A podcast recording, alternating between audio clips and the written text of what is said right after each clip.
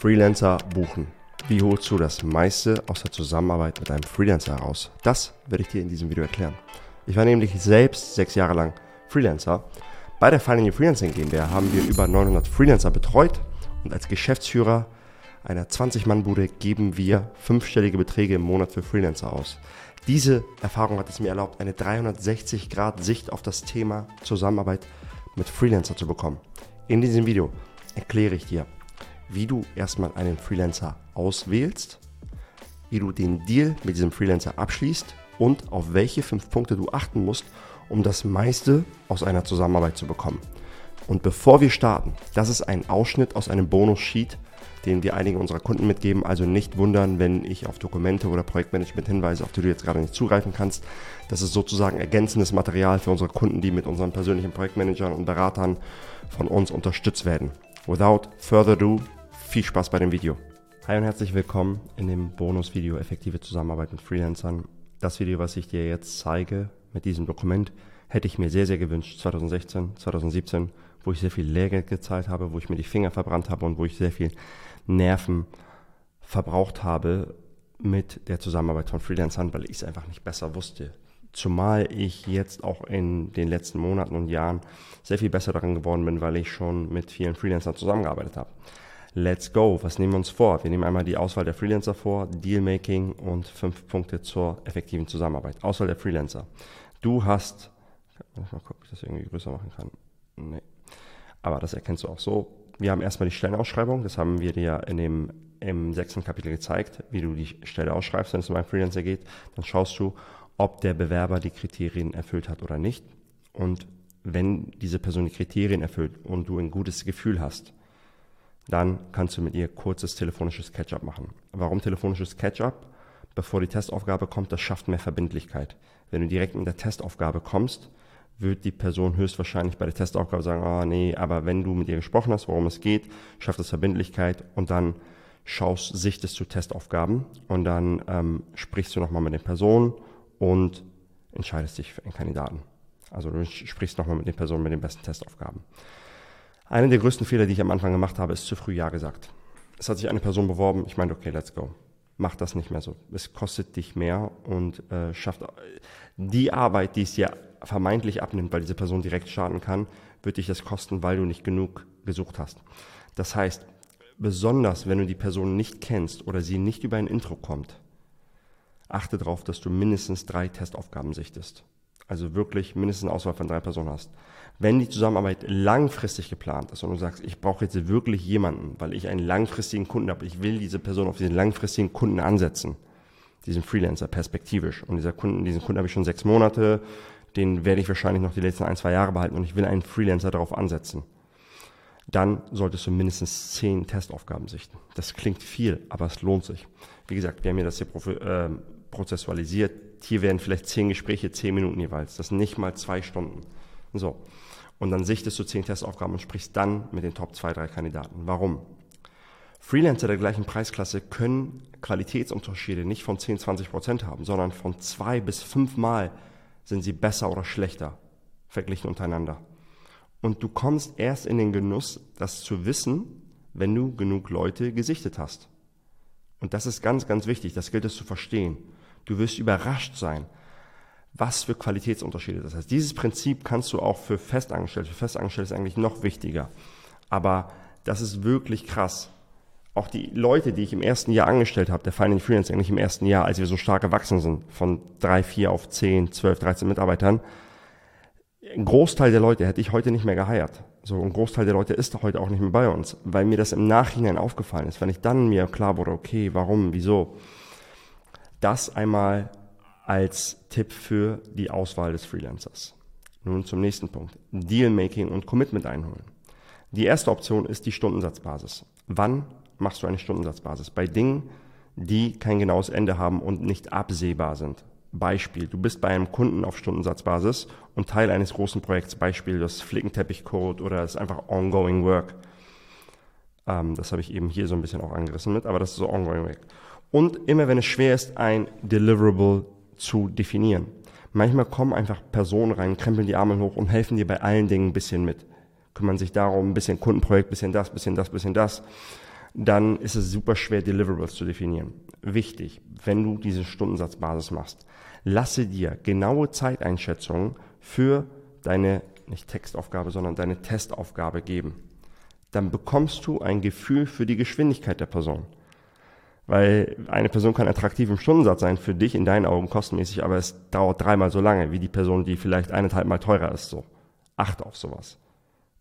Dann lass dir auch Zeitangaben für vergangene Projekte. Ja, wenn die Person sagen, ich kann das nicht einschätzen sagt, okay, cool, ähm, hast du sowas schon mal gemacht? Ja, hab ich. Kannst du mir ein Projekt zeigen? Ja, folgendes Projekt. Wie lange hast du dafür das und das gebraucht? Frage wirklich nach, picke tief. Weil wenn du das im Vorfeld klärst, musst du nicht das unangenehme Gespräch im Nachhinein führen und sagen, du, ähm, warum brauchst du dafür so lange? Das ist super wichtig. Dann die zweite Option ist ergebnisbasiert. Wann? Wenn feste Deliverables, Deliverables definiert werden können. Das ist auch meine präferierte Variante, weil wir als Final Freelancing predigen das auch immer und ich mache das auch mit den Freelancern, mit denen ich arbeite. Wie gesagt, es geht nicht bei allen Bereichen. Bei solchen Bereichen würde das nicht gehen und das ist auch okay so. Aber hier, wenn jemand sagt, ich wenn ich sage, ich brauche eine Landingpage, die A, B und C kann, die ich in einen Definitions of Done, das kommt aus dem Produktmanagement, kannst du mal googeln, wenn du gute Anleitungen für bestimmte Dinge schreiben willst, nicht gute Anleitungen, gute Aufgabenstellungen für technische Dienstleistungen oder Produkte. Oder acht LinkedIn-Posts im Monat oder mindestens 300.000 Impressions auf LinkedIn, egal mit wie vielen Posts du das erreichst. So, das könnten feste Deliverables sein. Je länger die Laufzeit in der Regel, desto besser die Kondition für dich, weil der Freelancer Sicherheit hat und Planbarkeit hat. Mein Tipp, buche Monat für Monat. Versuche es Monat. Die wenigsten werden kommen und sagen, ja, ich will aber eine längere Laufzeit. Wenn sie kommen damit, dann sag, dann brauche ich aber einen besseren Preis und hast dieses Verhandlungsass im Ärmel. Und frame immer, ein weiterer Tipp, immer einen Testmonat framen. Bezahlt. Der ist natürlich bezahlt, der ist ganz normal bezahlt. Aber sag, hey, cool, das passt alles, ich habe einen super guten Eindruck, lass uns das machen. Und weißt du was? Da guckst du einfach, ob du mit mir kannst, ob ich mit dir kann und es ist vollkommen in Ordnung, wenn beide die Hände heben. Warum? Du musst nicht das unangenehme Gespräch führen und sagen, du, wir gehen jetzt getrennte Richtungen, weil das nicht passt, sondern das ist schon als Testmonat geframed. Wie gesagt, du bezahlst die Person und die Person gibt sich direkt von Anfang an Mühe und ist all in. Ich habe dir mal eine E-Mail kopiert von mir, also eine originale E-Mail, wie ich so einen Deal abschließe. Einfach um, um, um Commitment einzuholen, weil hier gehe ich noch auf Commitment ein. So sieht meine E-Mail aus. Hey, ich habe den Namen jetzt ausgeblendet, hier die vereinbarten Deliverables, wöchentlich, viermal pro Monat, ähm, das und das und das. Ähm, monatlich so viele Ads, Kommunikation läuft folgendermaßen ab, sonstiges. Hier siehst du auch, wie ich wie ich auf solche Eventualitäten eingehe. Beidseitige Kulanz und Toleranz. Beispiel, es werden zwei Ads mehr benötigt, dann bleibt es bei dem Retainer. Es werden zwei Ads weniger benötigt, dann bleibt es bei dem Retainer. NDA bitte unterschreiben, um unsere Firma zu schützen. Rechnungen werden am Ende des Monats gestellt. Vier Wochen nach Startdatum kann die Rechnung gestellt werden. Bei morgen, der erste Monat ist ein Probemonat. Hier, das, was ich gerade erzählt habe. So. Genau ähm, Sonderkündigungsrecht besteht, wenn vereinbarte Deadlines ohne zu, zumutbare Absprache wiederholt nicht eingehalten werden, dann werden lediglich die gelieferten äh, Inhalte und äh, abgenommenen Inhalte abgegolten. So, die gelieferten und abgenommenen Inhalte abgegolten. Bitte bestätige das kurz formlos und dann dumm und hier NDA bekommst du und das wird gut und ich freue mich. Habt ihr noch natürlich auch gehypt. Kannst du eins zu eins so übernehmen. Wie holst du dir Commitment ein? Schriftlich. Einmal alles festhalten. Das, was ich, das sind alles Dinge, die ich vorher mit dir abgesprochen habe und unbedingt schriftlich halten. Warum? Das schafft Verbindlichkeit.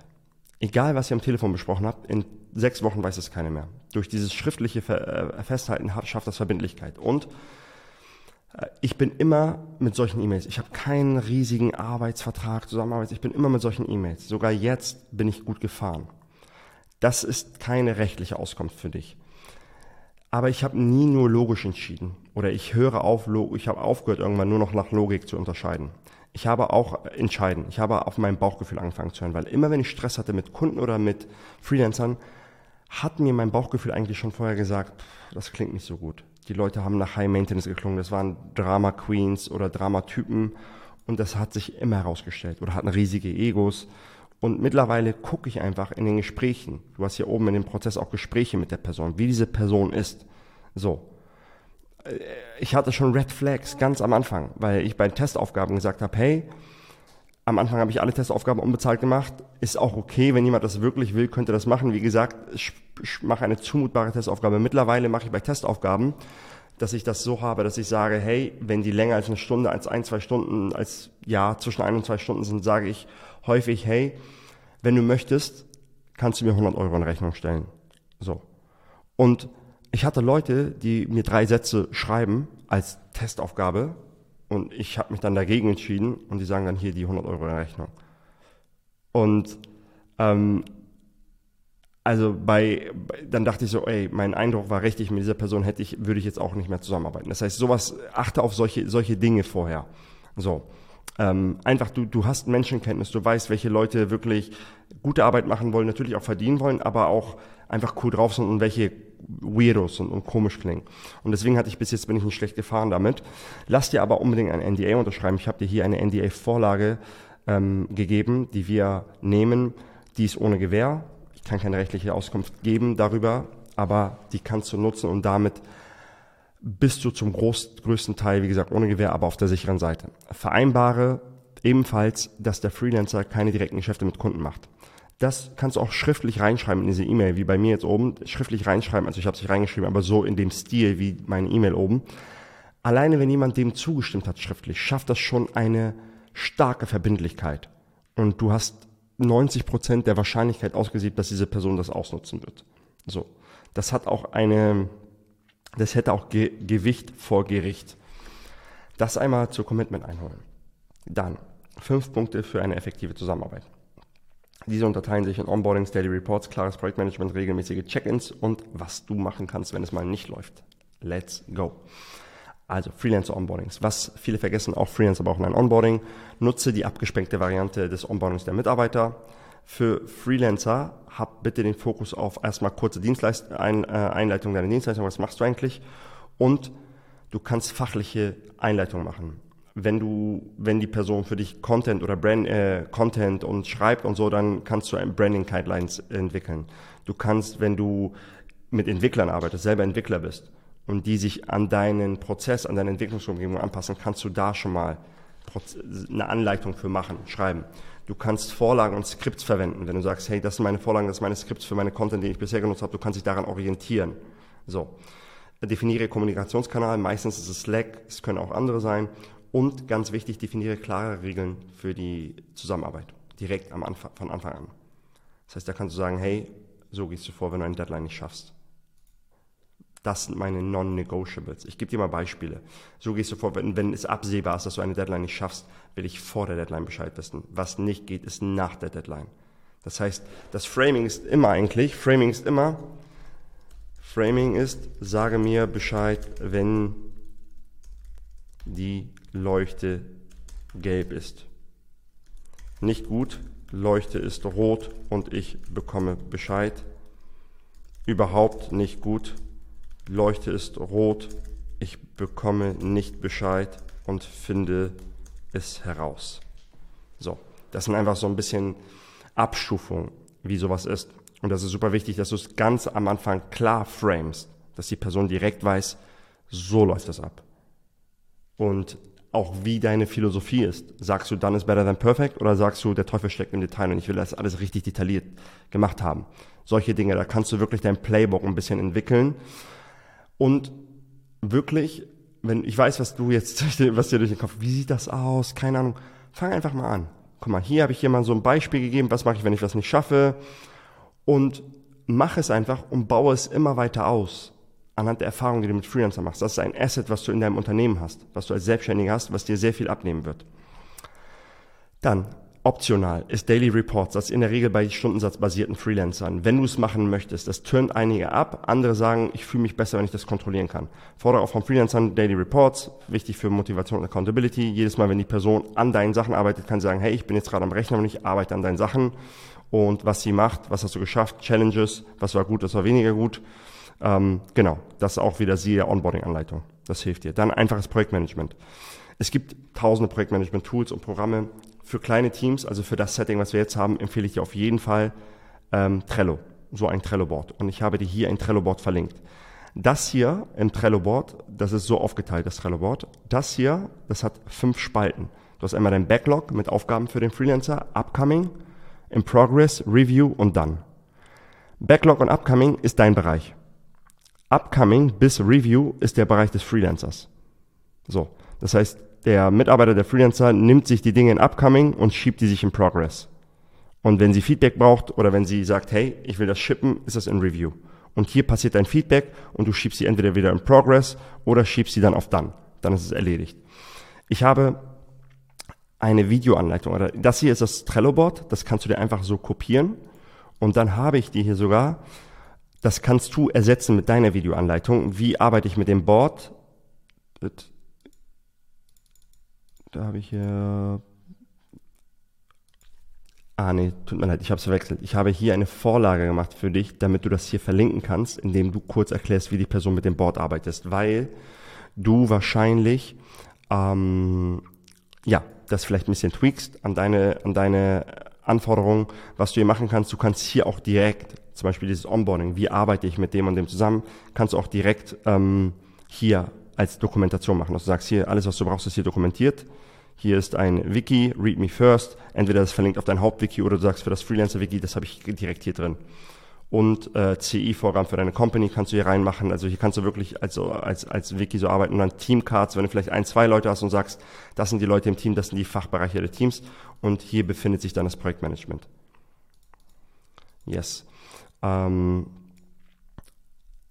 Genau, das ist das äh, Trello Projektmanagement. Du kannst äh, Trellos ähm, online ausreichend dokumentiert und genau diese Anleitung, das war jetzt eine High-Level-Anleitung. Ich bin mir sicher, dass du damit klarkommst. Wenn nicht, schau, wenn es Trello-Funktion ist, schau dir bitte Online-Dokumentation von Trello an und wenn es grundsätzliche Projektmanagement-Dinge sind, kannst du uns gerne jederzeit fragen.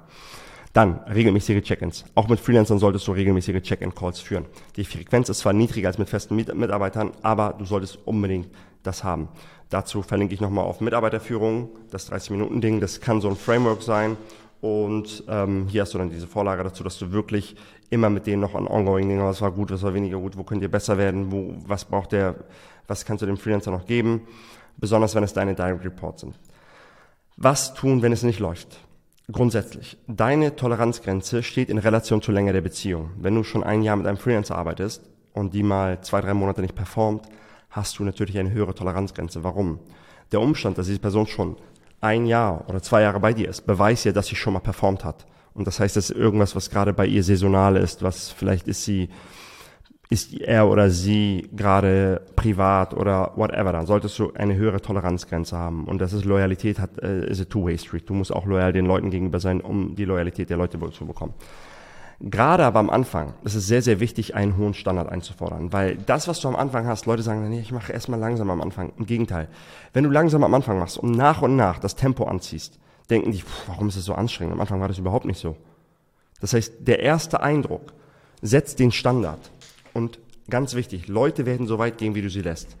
Wenn du am Anfang viel gut bist und schlampig und nachlässig wirst, und nie das unbequeme Gespräch suchst, sorry, wenn du am Anfang, wenn die Person schlampig und nachlässig wird, du nie das unbequeme Gespräch ähm, suchst, dann setzt du damit diesen Standard. Das heißt, egal wie cool ihr so miteinander seid. Ich hatte Leute, die für, für uns äh, gearbeitet haben, ich war so cool mit denen, aber als ich gemerkt habe, dass es nachlässig wird, dass Deadlines nicht eingehalten werden, dass sie schlampig wurden, habe ich direkt das Gespräch mit, hey, so, das und das und das passt mir nicht, das geht in die falsche Richtung, bitte achte so und so drauf. Und die waren direkt wieder, oh, die haben direkt wieder gesputet. Natürlich auf einer Respektebene, auf Augenhöhe, aber du wirst überrascht sein, dass die Leute, die mit dir arbeiten, dich dann mehr respektieren. Dass sie das eher schätzen, als jemand, der so Larifari, Wischiwaschi. So. Übe dich in diesen unbequemen Konversationen. Die Anzahl an unbequemen Konversationen, die du bereit bist zu führen, steht in direkter Relation zu deinem Erfolg als Leveraged Freelancer. Und das ist super wichtig, weil als Leverage Freelancer wirst du mit Leuten kommunizieren müssen, auch die dir zuarbeiten. Und du musst jemand werden, der das gut macht. Don't be so hard on yourself. Für mich war das auch super schwer am Anfang. Und Leute sagen dann, ja, Maron, dir fällt das leicht. Für mich war das super schwer. Gehe mit dem Framing ran, dass du dankbar dafür bist, dieses Learning zu machen, da immer drin, da immer besser drin zu werden, weil das können so wenige machen und wenige können damit umgehen und wenige haben so ein Framework. Deswegen, was ich am Anfang am häufigsten beobachte, sind Extreme. Entweder Leute sagen, der Freelancer ist immer schuld oder sie sagen, ich bin immer schuld. Die Wahrheit liegt in der Mitte. It depends. Und hier gebe ich dir mal ein Framework mit, wie du das am besten machst und adressierst. Also, erst einmal, passt der Prozess, wenn irgendwas schief läuft, fragst du dich, ist der Prozess richtig, ist dieser Arbeitsablauf grundsätzlich richtig und ist es eine Aufgabe, für die der Freelancer ursprünglich angetreten ist? Das ist ganz, ganz, ganz wichtig. Wenn ich einem Freelancer und ich sag mal, wenn ich einen Affen reingeholt habe und sage, der soll mir Äpfel pflücken von diesen Bäumen, er klettert eigentlich, das kann er, das ist seine Aufgabe aber ich bin unzufrieden, weil auf einmal schlecht geschwommen ist. Das war nicht die Aufgabe, für die er angetreten ist. Das ist super wichtig. Das heißt, ich habe dann immer manchmal Leuten Aufgaben aufgeladen, die ich sonst gemacht habe und die ich gut gemacht habe und dachte, ja, die Person wird es genauso machen. Und dann habe ich mich gewundert, dass die Person das nicht gut gemacht hat und machte, warum macht sie das nicht? Das war nicht die Aufgabe, für, für die sie angetreten ist. So, das ist super wichtig. Dann gab es ein ausreichendes Briefing und sind alle Ressourcen zur Verfügung gestellt worden. So. Wichtig, geh da nicht rein und finde eine Sache, die du nicht zur Verfügung gestellt hast. Hast du der Person Raum gegeben, sich dazu zu äußern und hat sie gesagt, ich habe alles, was ich brauche und ich kann loslegen. Weil dann hat die Person gesagt, okay, let's go. So. Aber wenn die Person, die ich häufig gesagt, die häufig gesagt hat, ich brauche das und das und das und das, sonst wird das nichts und ist dann losgerannt und es wurde nichts, das ist dann dein Verschulden. Wenn beides mit Ja beantwortet werden kann, wenn sie also wenn es die Aufgabe ist, für die sie angetreten ist und wenn es ein ausreichendes Briefing gab, dann musst du das Gespräch suchen. Und warte bitte dazu nicht für dein Weekly. Wenn das akut ist oder wenn die Sache, wenn das wirklich ein Fehler ist, dann warte nicht bis zu deinem Weekly, sondern halt den Feedback Loop kurz. So. Ich nehme jetzt diese Hundbeispiele. Das heißt nicht, dass Freelancer deine Hunde sind, aber wenn ein Hund was falsch gemacht hat, dann ähm, tadelt man ihn direkt danach, damit er die Handlung mit dem Tadel in Verbindung bringen kann. Und nicht, dass es genauso ist mit Lob. Wenn jemand das gut macht, das direkt loben damit man ein, ein, ein, ein Feedback-Loop ähm, hat. Erst einmal sagst du, dass du über eine bestimmte Sache sprechen willst. Du framest das Gespräch. Hey, ich möchte mit dir über XY sprechen. Hey, ich möchte mit dir über die Content-Kreation für Kunden XY sprechen. Und dann lässt du den Freelancer seine Wahrheit mitteilen. Ganz, ganz, ganz wichtig. Vielleicht ist bei dem oder bei der die Mutter gestorben. Weil dann wird dein Feedback ganz anders ausfallen. Das heißt, du lässt die Person ihre Wahrheit aussprechen. Und dann hörst du die Person und gibst die Wahrheit der Person wieder. So. Wahrheit mit eigenen Worten wiedergeben. Das wirkt Wunder. Und das, was ich hier gerade erzähle, ist Pro-Stuff. Ne? Das ist wirklich mit Menschen kommunizieren und umgehen. Das wirkt Wunder. Die Person wird sich verstanden fühlen. Und indem sich die Person verstanden fühlt, wird sie ihre Safety Guards runterfahren und ist erst empfänglich für dein Feedback. Und dann teilst du deine Wahrheit und deine Emotionen mit. Wenn du deine Emotionen nicht mitteilst, wirst du Frust und Resentment der Person gegenüber haben. Und das ist kein Nährboden für eine gute Zusammenarbeit. Emotionen können sich auflösen, wenn wir sie expressen, mitteilen. So. Das heißt, Beispiel könnte sein. Hey, deine Aufgabe war es, dass die Posts bis Dienstag 9 Uhr zum Feedbacken bereitstehen. Am Dienstagnachmittag also rote Leuchte habe ich dir gerade gesagt, rote Leuchte Bescheid sagen. Am Dienstagnachmittag habe ich erst von dir gehört, dass du es nicht schaffst. Das hat mich frustriert und verärgert. Emotion. Das hat mich frustriert und verärgert und vielleicht auch enttäuscht. Und dann fragst du die Person, was muss passieren? Und das ist eine Deadline, die du nicht eingehalten hast. Das sind unsere Regeln. Dann nochmal ähm, auf Regeln hinweisen und Regelbruch Fehler mit dem Missachten der Regeln verknüpfen. Unsere Regeln sind, dass wir diese Deadlines einhalten und das ist schon das zweite Mal, dass dir das passieren ist. Deswegen ist das nicht nach unserem Prozess oder das sind Dinge, die bei mir eigentlich non-negotiable waren. Dann fragst du die Person, damit das, was die Person braucht. Was brauchst du von mir, damit das zukünftig nicht mehr passiert und du hörst, was sie sagt. Du willst ja eigentlich hören, dass die Person Eigenverantwortung trägt, aber wenn die Person sagt, ja, also, es wäre cooler, wenn du ein bisschen mehr Vorbereitung da und da, die Person versucht gerade Verantwortung zu verschieben. Und du kannst nicht 130% Verantwortung übernehmen. Jeder übernimmt 100%. So. Das stellst du klar. Genauso wie ich es dir gerade gesagt habe. Sagst du, hey, das ist dein Verantwortungsbereich. So. Du hast mir gesagt, dass das Briefing ausreicht. Das heißt, da hast du die Verantwortung auf dich genommen. Und jetzt versuchst du sie wieder auf mich zu schieben. So machen wir das hier nicht. Punkt. Klarstellen. Oder es gibt etwas, was in deinen Verantwortungsbereich fällt. Ja, Du hast mir sonst die Posts immer stichpunktartig gebrieft. Diesmal haben diese stichpunktartigen Briefings gefehlt. Ich habe damit Montagnachmittag gestartet und dann gemerkt, dass es dann nichts mehr wird. Aber dann hättest du trotzdem sagen können, warum sie nicht Montag Bescheid sagt. Aber you get the idea. Wenn du wirklich Feedback hast, was du wirklich umsetzen kannst, was kein Bullshit ist, dann nimmst du das Feedback an und sagst, danke, habe ich nicht gesehen, das ist mein Part, den übernehme ich, aber bitte übernehme deinen Part auch. So. Most likely, also mache, das, das meine ich mit dieser gesunden Mitte. Also fordere diese Dinge ein. Und du kannst entscheiden, ob du eine gelbe Karte aussprichst und die Regeln auch aussprechen. Das ist zum Beispiel auch eine, eine Sache hier, ähm, dass ich sage, Framing für was Non-Negotiables, guck mal, das, so entsteht das. Kartensystem. Gelb, gelb, rot.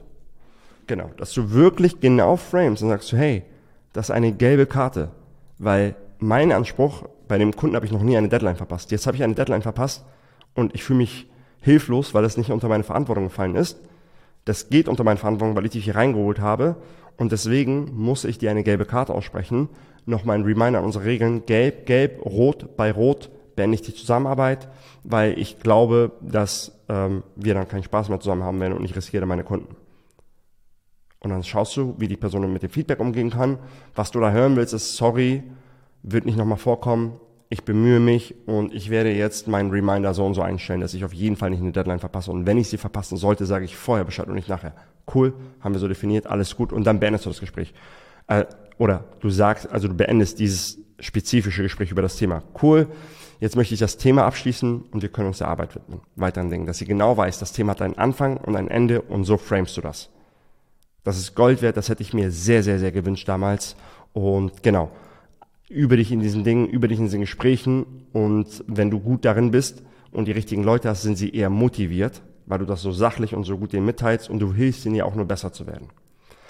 So, das war der Bonus Zusammenarbeit mit Freelancern. Ich hoffe, das hat dir gefallen und viel Spaß damit. Wenn du noch hier bist, gehe ich davon aus, dass dir das Video gefallen hat. Lass uns gerne ein Like oder ein Abo da, wenn du uns noch nicht abonniert hast und kommentiere gerne, was du als nächstes sehen möchtest. Danke für deine Zeit und bis zum nächsten Mal. Mein Name ist Maron von der Finance Freelancing.